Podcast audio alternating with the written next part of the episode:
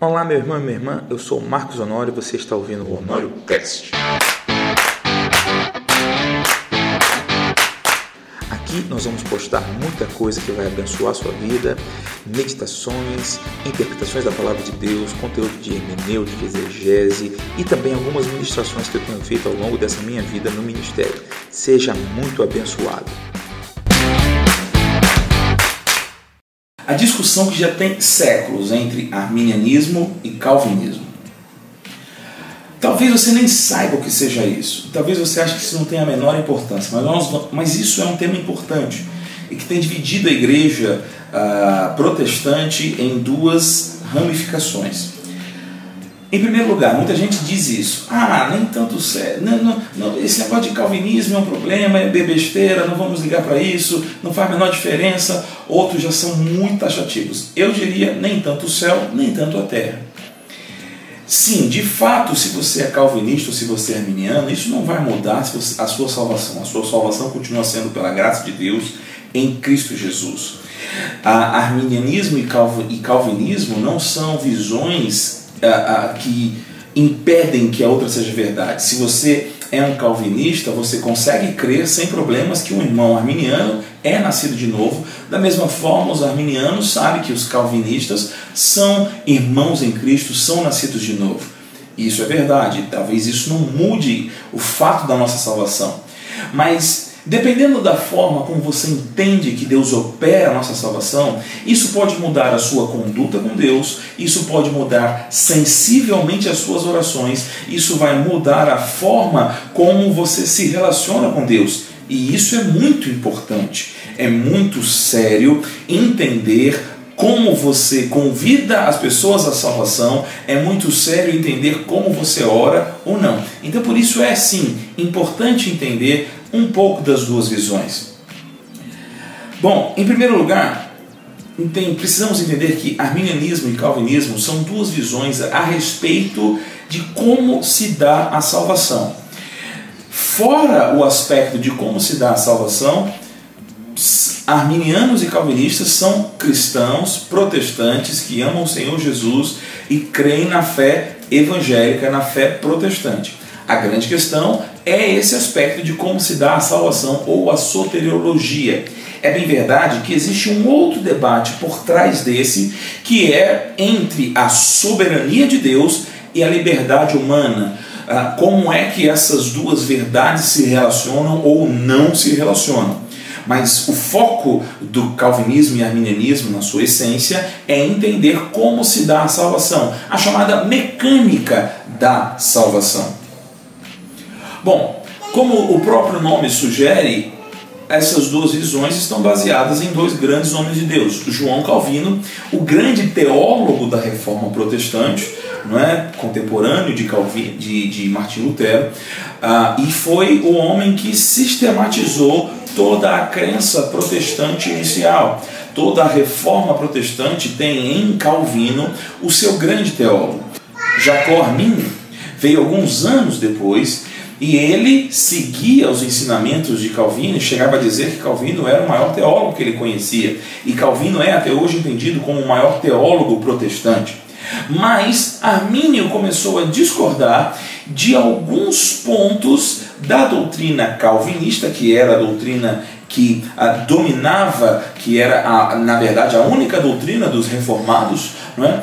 Armínio começou a questionar alguns pontos sobre como Calvino ensinava a salvação, especialmente um grupo de pessoas chamadas de calvinistas, os calvinistas chamados supralapsarianos, que declaravam que Deus havia decretado a queda do homem Deus havia decretado o pecado do homem e Armínio não, não aceitava isso e ele achava que esse ensinamento atribuía maldade ao decreto de Deus. Para, na mente de Armínio, Deus decretar o pecado fazia Deus autor do mal. E então ele começa a questionar isso, ele desenvolve o seu ensinamento, mas ele, Armínio, não é um grande sistematizador da sua doutrina como Calvino foi. Posterior à morte de Armínio, seus seguidores, chamados de remonstrantes, estabeleceram alguns pontos, ou cinco pontos, nos quais eles discordavam da doutrina calvinista. Esses cinco pontos arminianos foram depois debatidos no momento chamado, no, no, chamado Sínodo de Dort e eles foram refutados pelos calvinistas naquilo que ficou eh, conhecido como os cinco pontos do calvinismo ou a tulipa calvinista, isso no acróstico em inglês.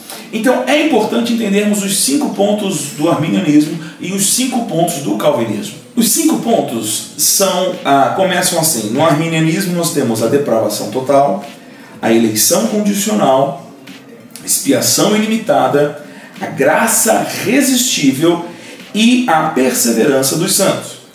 Existem dois pontos que têm o mesmo nome no calvinismo e no arminianismo, mas a doutrina neles é diferente.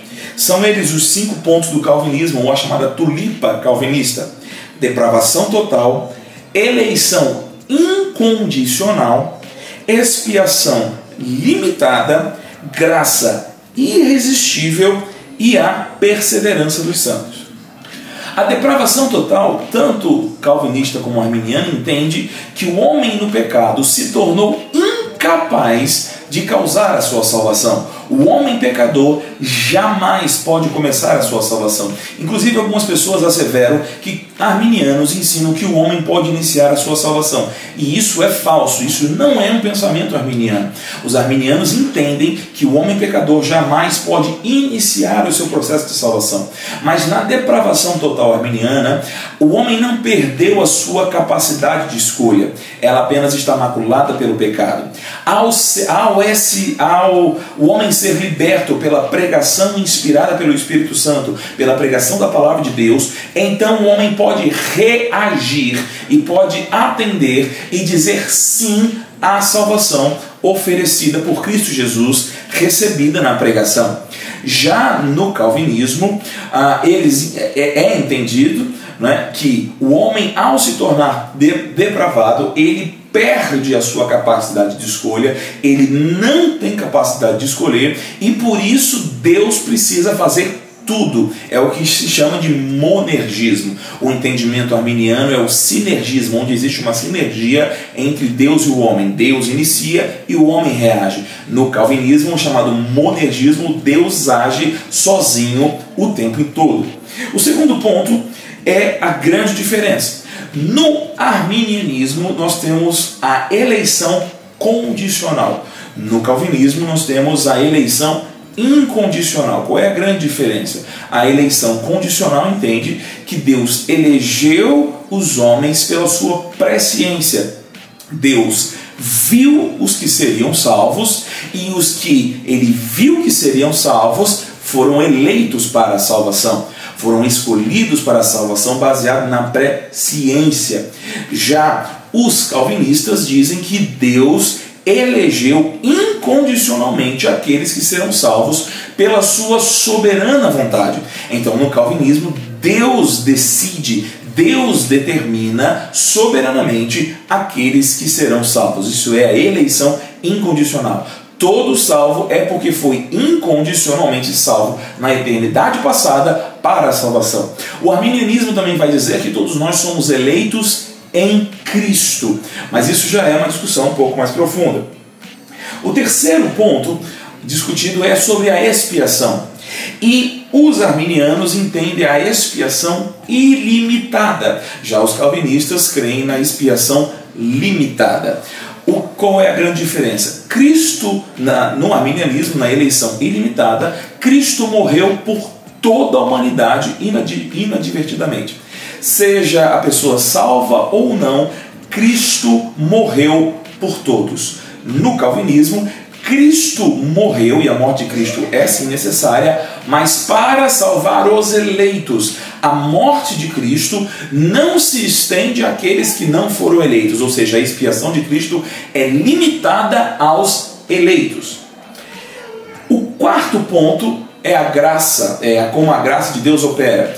Para o arminiano, a graça de Deus pode ser resistida. Ela é oferecida gratuitamente, a salvação, mas o homem, mesmo tendo sido liberto pela pregação, ele pode resisti-la. Já o calvinista vai dizer que a graça de Deus é irresistível.